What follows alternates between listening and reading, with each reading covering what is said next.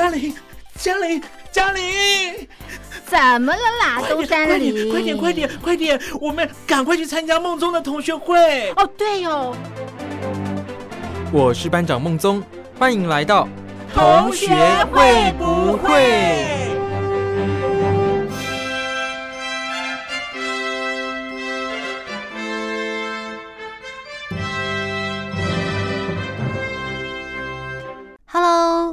各位小伙伴们，大家好，我是兰玲。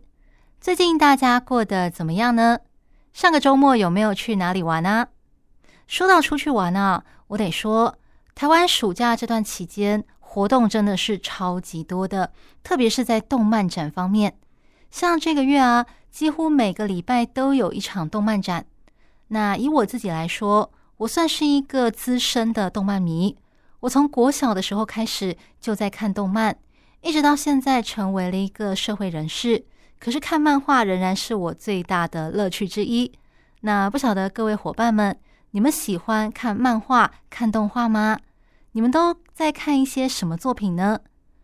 因为我不晓得中国跟台湾流行的作品一不一样，所以我很好奇。那欢迎大家写信来跟我分享你们最近在看一些什么作品，也可以推我入坑哦。我最近参加了。在台北举办的今年暑假最大的一场动漫展，想要了解一下现在圈子里到底都在流行一些什么作品。因为老实说，我大概有三到四年没有参加过这类活动了。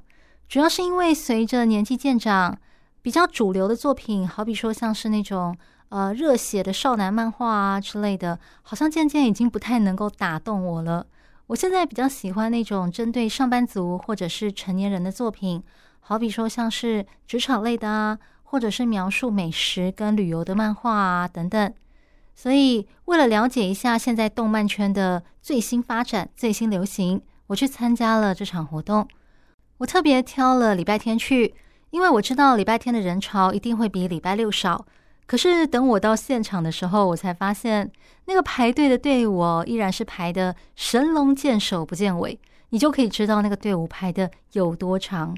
而且台湾现在非常的热，要在这么热的天气里跟这么多人一起排队超过一个小时以上，作为动漫迷，他们肯定是怀着无比的热情。我后来还是排了一个多小时的队伍，才好不容易进到会场。那不晓得大家有没有参加过这类活动呢？我这次参加动漫展，虽然我没有买什么东西，没有什么实质的收获，但是我观察到了一些很有趣的趋势。好比说，我发现有玩角色扮演，也就是 cosplay 的人变多了，几乎是你每走二十步，你就一定会遇到至少一个有玩角色扮演的人。那我觉得可能是因为你可以在网购平台，好比说像是虾皮呀、露天呐，或是台湾的 PC Home 等等，你可以在上面找到很多贩售的角色扮演的服装，或者是短期出租的服务。再加上网络上，你也可以查到很多关于角色扮演的技巧，或者是妆要怎么化，衣服要去哪里订购，甚至怎么样自己做等等，所以大大的降低了玩角色扮演的门槛，所以玩角色扮演的人才会这么多。而且动漫展基本上就是一个大家可以随心所欲的展现自己的地方，所以哪怕你没有角色扮演。你也可以把平常不敢穿的衣服、不敢带出来的饰品，都可以拿出来戴在自己的身上，展现个人风格。动漫展就是一个这么的让大家百花齐放、能够尽情的展现自我的地方。再来，我去参加动漫展之前，我原本已经做好了心理准备，想说我都这么多年没有参加活动了，现在会场里我知道的作品应该很少了吧。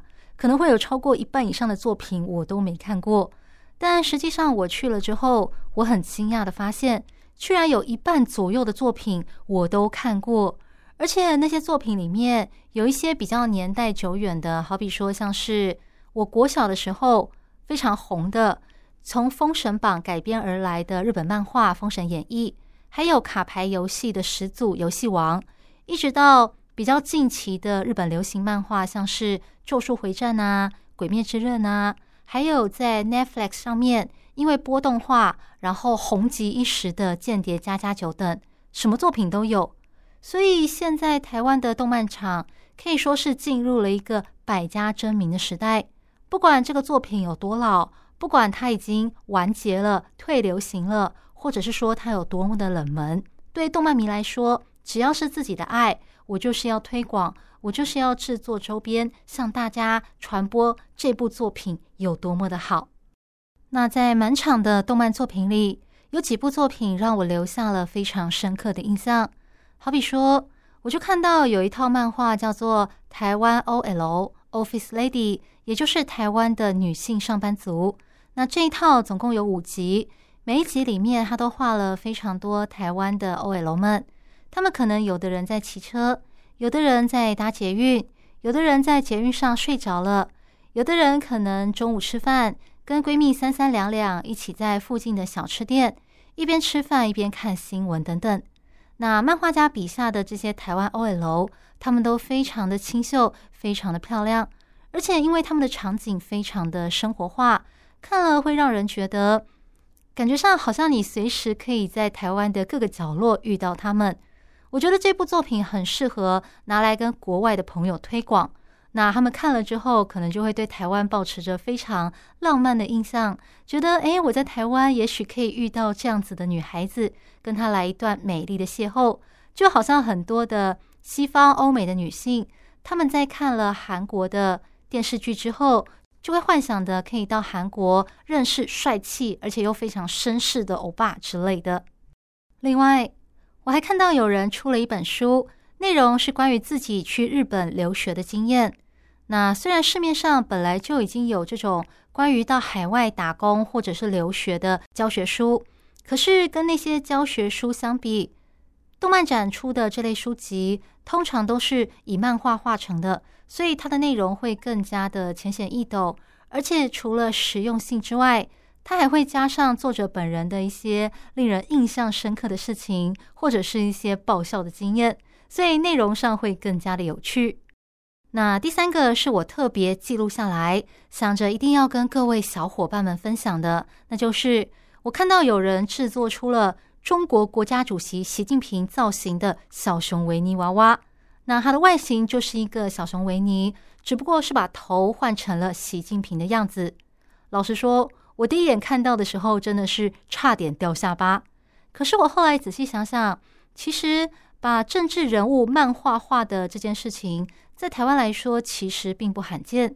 像台湾的总统蔡英文，他的外形因为跟日本漫画一个叫做雾岛的角色很像，所以就曾经有漫画家把他画成了雾岛的样子。那蔡英文之前参加动漫展的活动的时候，台下也是有一堆的漫迷冲着他叫误导小樱。那另外也有其他的漫画家。以台湾的政治人物用港漫还有日漫的形式画出了马皇降临，还有五都争霸等等作品。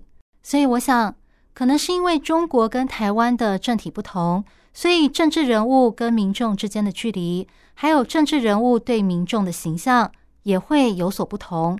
那当然，像席维尼这种作品是不可能在中国大陆出现的，但是在台湾的话就可以。因为我们是一个开放、自由创作的国家。接下来，我们来听一首歌曲休息一下。那歌曲过后，我再来跟大家分享我在这一场动漫展里观察到了哪些有趣的现象。那因为今天我们聊的是动漫的话题，所以我播的歌曲呢，全部都是动画的主题曲。那各位小伙伴们在听歌的时候，也可以猜一下，看看你知不知道这首歌是出自哪个作品。刚刚播放的那首歌曲，各位伙伴们听出它是出自哪部动画了吗？那我现在要揭晓答案喽。刚才这首歌叫做《残酷天使的行动纲领》，是由高桥洋子所演唱。那它是出自日本在二十世纪九零年代最有名的动画之一，台湾叫做《新世纪福音战士》，在中国的话则是叫做《新世纪天鹰战士》或者《两千天鹰战士》。你猜对了吗？我们继续聊聊关于动漫展的话题。那根据我的经验，通常动漫展最多的相关衍生创作是以漫画还有动画为主。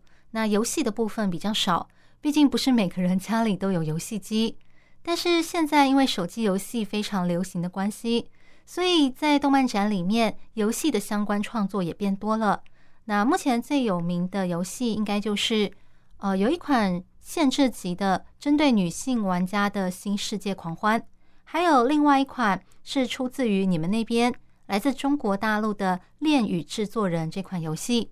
那这款游戏同样是针对女性玩家设立，后来它还有播出动画，而且动画还在动漫大国日本上映。你就知道这个游戏有多红。那这两部应该是目前在台湾的女性动漫迷里面最红的两部作品。那我在逛动漫展的时候，有一点让我觉得非常的惊讶，那就是现在的周边商品真的做的好精致哦。我记得在我以前那个年代，最常看到的周边商品像是信纸啊、便条纸啊、护贝卡啊等等，很多都是手工制作，但是现在。满场的作品里，好比说像是呃他们自费出版的小说或者是漫画啊，你看那个封面，又是选用特殊材质的纸张，又是烫金什么之类的，那个精美的程度简直媲美外面专业的出版商。那这场活动里面，我觉得最常看到的商品应该是手机吊饰或者是钥匙圈之类的。那同样做的非常精致，会让你觉得，虽然我没有看过这部作品。但是因为这些吊饰很漂亮，所以我也想要买一个挂在我自己的包包上当做收藏。我觉得我在整场逛的时候，对我一直受到这种很多的诱惑，会让人觉得啊，好想每个都买下来。可是我如果真的每个都买的话，我的荷包就要扁掉了哦，所以我一直在忍耐着。那另外有一些摊位，他们也推出了一些比较特别的商品，好比说像现在疫情期间。有很多人会随身携带酒精，所以有的摊位推出了动漫造型的酒精喷瓶。那另外，现在在很多国家流行的，以前叫神奇宝贝，现在应该是叫做宝可梦啊。有摊位就推出了以宝可梦为主题的十二生肖玉手，也就是把它们做成日本的护身符，然后放在一个木框里面裱框起来。看了就让人觉得好想买一组回家，然后挂在我家的墙壁上，每天看着赏心悦目。那也有摊位推出了以晋级的巨人为主题的塔罗牌，身为巨人的粉丝一定要收藏一组。这些精美的周边产品，让人深深感受到了动漫迷对这些作品的爱。最后，我发现现在的动漫展呢，已经不像以前一样是日本动漫的天下了。因为现在有很多的中国作品，还有韩国作品，也同样深受欢迎。那韩国作品像是在 Webtoon 这个漫画平台上面连载的《全知读者视角》，还有《某天成为公主》等等。那中国的作品像是网络小说家墨香铜臭的三部曲，也非常的受欢迎。我最早是接触这个系列的《天官赐福》，因为它在 Netflix 上面有播动画。那我朋友推荐我看，结果我这一看不得了，我就掉进了这个坑里，然后开始搜寻作者的其他作品。那他的另外一部作品有拍成真人的电视剧，叫做《陈情令》，但是原著的小说是叫做《魔道祖师》。那因为他的作品非常受欢迎，所以现在出版社正在推广他的出道作品，叫做《人渣反派自救指南》。那他的故事内容是描述。男主角是一个网络小说的忠实粉丝，他经常在追踪这部小说的最新进度，然后一边吐槽作者。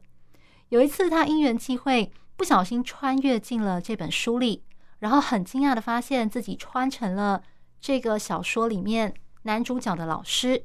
那这个男主角他从小就是一个尝尽人间冷暖的孩子，饱受各方的折磨还有虐待，直到有一天他发现了自己的身世之谜。然后获得了强大的力量，于是他就回来找那些当初曾曾经欺负过他的人报仇。那偏偏男主角的老师就是把他欺负的最惨的那一个，所以你就可以想象，为了不要沦落到原著的那种下场，所以故事的主角一直很努力的要对他的现任徒弟、未来的混世魔王给予他各种的关爱和照顾。可是呢，没有想到照顾过了头，居然不小心把他这个徒弟给掰弯了。好，如果对这个剧情有兴趣的话，可以自己去找找看哦，非常的好笑。那另外，中国还有一部作品也非常的受欢迎，那就是在二零零六年左右，跟着《鬼吹灯》一起掀起了一股盗墓小说风潮的《盗墓笔记》。是说，《盗墓笔记》跟《鬼吹灯》同样都是盗墓小说，可是，在台湾的女性动漫迷里面，《盗墓笔记》的周边商品比较多，比较受欢迎。那我自己的猜测是，可能《盗墓笔记》里面的年轻帅哥比较多。对我们女生来讲，我们就是喜欢看年轻男性们之间的互动，还有他们之间的一些恩怨情仇，还有爱恨纠葛。那相较之下，《鬼吹灯》的剧情就比较严肃，比较复杂一点。但是我还是很喜欢《鬼吹灯》，我看了他很多的电影。那最近看的电影应该是《黄皮子坟》，刚看了预告就决定要看了，觉得它真的是非常的刺激，非常的惊悚。虽然说是盗墓电影，可是我觉得快要跟鬼片差不多了。那聊到这边，接下来又到了我们动漫猜歌的时间啦！各位小伙伴们，来听听看，你知不知道这首歌出自于哪一部动漫作品吧？刚刚播放的歌曲，我想有些小伙伴们，尤其是爱打篮球的男生，应该已经猜到它是出自于哪一部作品了。没错。它就是出自知名的篮球漫画《灌篮高手》的主题曲，由 B A A D 乐团所演唱的。好想大声说喜欢你。刚刚跟大家分享了我最近去逛动漫展的经验。那我一直希望有一天可以去日本还有中国的动漫展看看，因为日本是动漫大国。那作为一个动漫迷，当然希望有生之年能够去朝圣一下。中国的话，则是因为你们那边地大物博，那里的动漫活动非常的多。如果想的话，可以从年初一路参加到年尾，所以我一直很想去长长见识。可是上个月我看到中国的一些相关报道，说七月中由影音平台哔哩哔哩所举办的南京夏日祭被迫取消了。那之所以取消，是因为南京曾经发生过日军大屠杀的事件。那这个夏日祭活动，它又充满了非常多的日本元素，所以很多人觉得主办这个活动并不恰当，所以就取消了。然后从这个活动开始，一直到八月中，这中间将近一个月的时间，有超过六十场的动漫展也被迫取消了。因为动漫展里面主要流行的作品还是以日本动漫为主，那很多人就会把动漫展跟夏日祭画上等号。觉得这类的活动不应该举行。我甚至看到香港媒体的报道说，有一些比较激进的人，他们甚至开始出没在各大动漫展，然后针对那些玩角色扮演的人进行攻击。好比说，在给他们的食物里藏虫啊、藏针啊，甚至在饮料里下药啊，或者是跟踪尾随这些角色扮演者。强脱他们的衣服，甚至用刀片割伤人等等的，真的是非常的恐怖。那这些事件也在动漫迷的圈子里面引发了一波讨论，还有各种关注。我看了一下微博，很多人对于动漫展被取消，然后角色扮演者被攻击这件事情感到非常的生气，也非常的难过。有人说，夏日祭不等于动漫展，因为夏日祭是针对文化方面。但是动漫展就仅针对动漫方面。那又有人说，虽然不该在南京办夏日祭，但是这跟漫展还有角色扮演者什么事呢？那些角色扮演者被同为中国人的爱国者伤害，为什么要做这种中国人伤害中国人的事呢？还有人说，从什么时候开始，我们的目标从全民抵制夏日祭变成了全面消灭二次元动漫了？但是也有网友认为，危害中国青少年成长的话就该取缔。也有人说，不要说什么动漫展不是夏日祭啦，你们漫展里面能够避免掉日本元素吗？事实上，动漫展里面有一半都是跟日本动漫相关的吧？难道你要跟我说这不代表日本吗？那不晓得各位小伙伴们对于夏日祭还有对于动漫展这个事情又是怎么看的呢？有媒体报道说。随着现在国产动画、漫画还有游戏的兴起，漫展的内容其实正朝向着多元文化的方向发展。那也有受访问的动漫迷说，现在因为汉服文化很流行的关系，所以很多人会穿着古装去逛动漫展，甚至还会有专门的汉服展，或者是以中国元素作品为主题的动漫展等等。那当然，日本的动漫基本上还是这个圈子里的主流，只是说喜欢日本的动画漫画，就代表着忘记了过去的历史，然后支持日本的军国主义吗？那那些喜欢日本动画漫画的人，他们就应该要被自己的同胞攻击教训吗？我觉得这是一个可以思考的问题。现在时间来到了八月下旬，根据我目前查到的资料，这个时期大多数的动漫活动依然在正常举行中，只不过有了七月那一次夏日祭的经验，很多动漫迷其实都有点战战兢兢的，怕说又发生一个什么事情，然后导致活动通通都取消了。那我自己也观察到，从夏日祭和动漫展取消开始。一直到最近发生的几起事件都跟日本有关，我觉得中国好像正隐隐约约在掀起一股反日的风潮，不晓得是不是我的错觉。那我们先来听一首歌曲，歌曲过后我再来跟大家说说。刚刚你所听到的歌曲是由圣女贞德乐团所演唱的《月光花》。那各位小伙伴们，你们猜出这首歌是出自于哪一部动漫作品了吗？给个提示。这是一部医学漫画。如果你说我这辈子只看过一部医学作品，那就是这一部了。没错，这首歌就是《怪医黑杰克》的动画版主题曲。刚刚跟大家聊到，最近中国发生了多起跟日本有关的争议事件，不晓得是不是正在酝酿一股反日潮。好比说，像是上个月初，南京九华山玄奘寺。就被发现有信徒供奉了四个跟南京大屠杀有关的日本军官的牌位，引发了轩然大波。当然，这个信徒本人被各方舆论围剿的很惨。那另外，玄奘寺的住持也被撤换了，寺内的活动全部喊停，然后重新整顿。再来是这个月初，中国知名的杂货品牌名创优品也发生了争议事件。事情一开始是因为官方他们在西班牙的 IG 账号上发布了一个公主系列的公仔盲盒，可是他们却把娃娃身上穿的中国旗袍称为日本记忆服饰，所以就被大家骂翻了。之后还被踢爆说这间公司他们对外都自称是日本公司，而且跟外国厂商签合作契约的时候，甚至还会在现场悬挂日本国旗，然后店里播放的歌曲。可以放日文歌跟英文歌，却不能够放中文歌等等，所以就被不少网友痛骂，说他们是汉奸，为了钱数典忘祖等等，骂得非常难听。那之后，名创优品他们发布了道歉声明，还说他们已经跟西班牙的营运代理商终止了合作。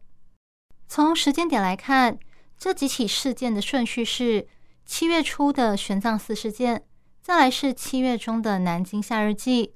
接着是八月初的名创优品事件，那这几起跟日本有关的争议事件，他们发生的时间点好像有点太近了，是巧合吗？那另一方面，日本那边也有报道说，日本放送协会 NHK 他们在这个月上旬公布了一份最新民调，有高达百分之八十二的日本民众认为，中国在台湾周边进行军事演习。已经影响到日本的安全。那九月二十九号是日本跟中国邦交正常化五十周年，日本产经新闻刊登出了一篇社论，说应该要考虑取消相关的纪念活动。从前面提到的这些迹象来看，中国跟日本的关系最近好像有点紧张。我不晓得这是怎么回事，各位小伙伴们，你们觉得呢？那如果再持续紧张下去的话，中国会扩大对日本的抵制吗？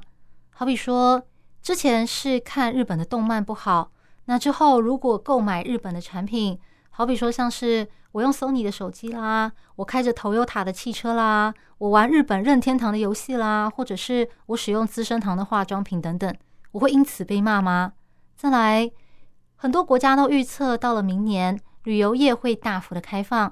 那如果我要去日本旅游之类的，我会不会因此被抨击？有这种可能性吗？你们觉得呢？那我就放一首歌曲，让大家慢慢思考这个问题喽。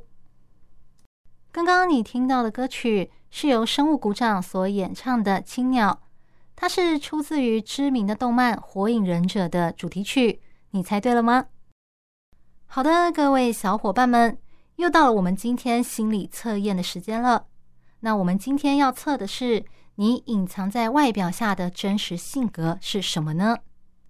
每个人在面对别人的时候，为了形象，为了保护自己，或是种种原因，多多少少都会隐藏真正的自己。那你说我有没有呢？我当然有啊，可是我有偶像包袱，所以我不能说。好，开玩笑的。那我现在要开始出题喽。如果你即将一个人前往无人岛生活，而你只能带一样东西，这种情况下你会带什么呢？一毛毯，二干面包，三水。四喜欢对象的照片，你选哪一个呢？四个选项：一毛毯，二干面包，三水，四喜欢对象的照片。给大家五秒思考一下哦。五、四、三、二、一，好，我要公布答案喽。首先，选择毛毯的你，毛毯可以温暖身体，身体暖了，心也就暖了。所以，这个类型的人，他们其实有着非常温暖的内心。虽然在不熟的人眼中看来，他们可能有点高傲，有点距离感，但其实私底下，你跟他们熟了之后，就会发现他们很温柔，很有同情心，也很珍惜人与人之间的感情。当身边的人碰到困难或是有烦恼的时候，他们很乐意帮忙，因为他们认为人跟人之间本来就应该互相帮助。也很明白那种希望有人能够帮帮我的心情。再来，选择干面包的你，有了食物就可以延长存活的时间。所以这个类型的人，他们的内心非常的坚强，非常的独立自主，不管遇到什么困难都不会轻易的放弃，会想办法去面对、去解决。他们不会依赖别人，个性坚韧。也许平常看起来很柔弱。但一旦遇到事情，就会展现出坚强不服输的毅力，还有心性，能够克服任何的事情。接着选择水的你，水是人生存下去的必需品之一，所以这个类型的人非常的聪明敏锐，观察力、判断力还有掌握状况的能力都非常的好，但平常却很谦虚低调，属于深藏不露的类型。不过一旦周围的人遇到困难，他们也很乐意帮忙解决，是值得信赖的存在。最后，选择带着喜欢的人的照片到孤岛上生活的你，因为看着照片可以帮助你消除孤单还有寂寞的感觉，所以这个类型的人，也许平常看起来很独立自主，但其实私底下他很容易感到寂寞，喜欢撒娇，有点黏人。那这个类型的人，他们很需要有人去听他们诉说内心的烦恼。会对亲友或者是家人流露出喜欢撒娇、喜欢讨拍拍、需要安慰的一面，属于无法一个人生活的类型。那今天的节目就跟大家聊到这边。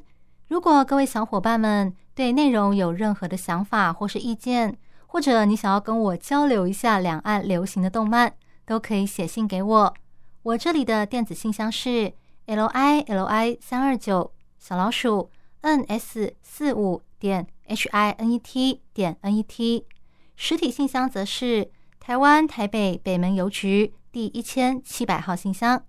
我是兰陵，那我们下礼拜同一时间再见喽，拜拜。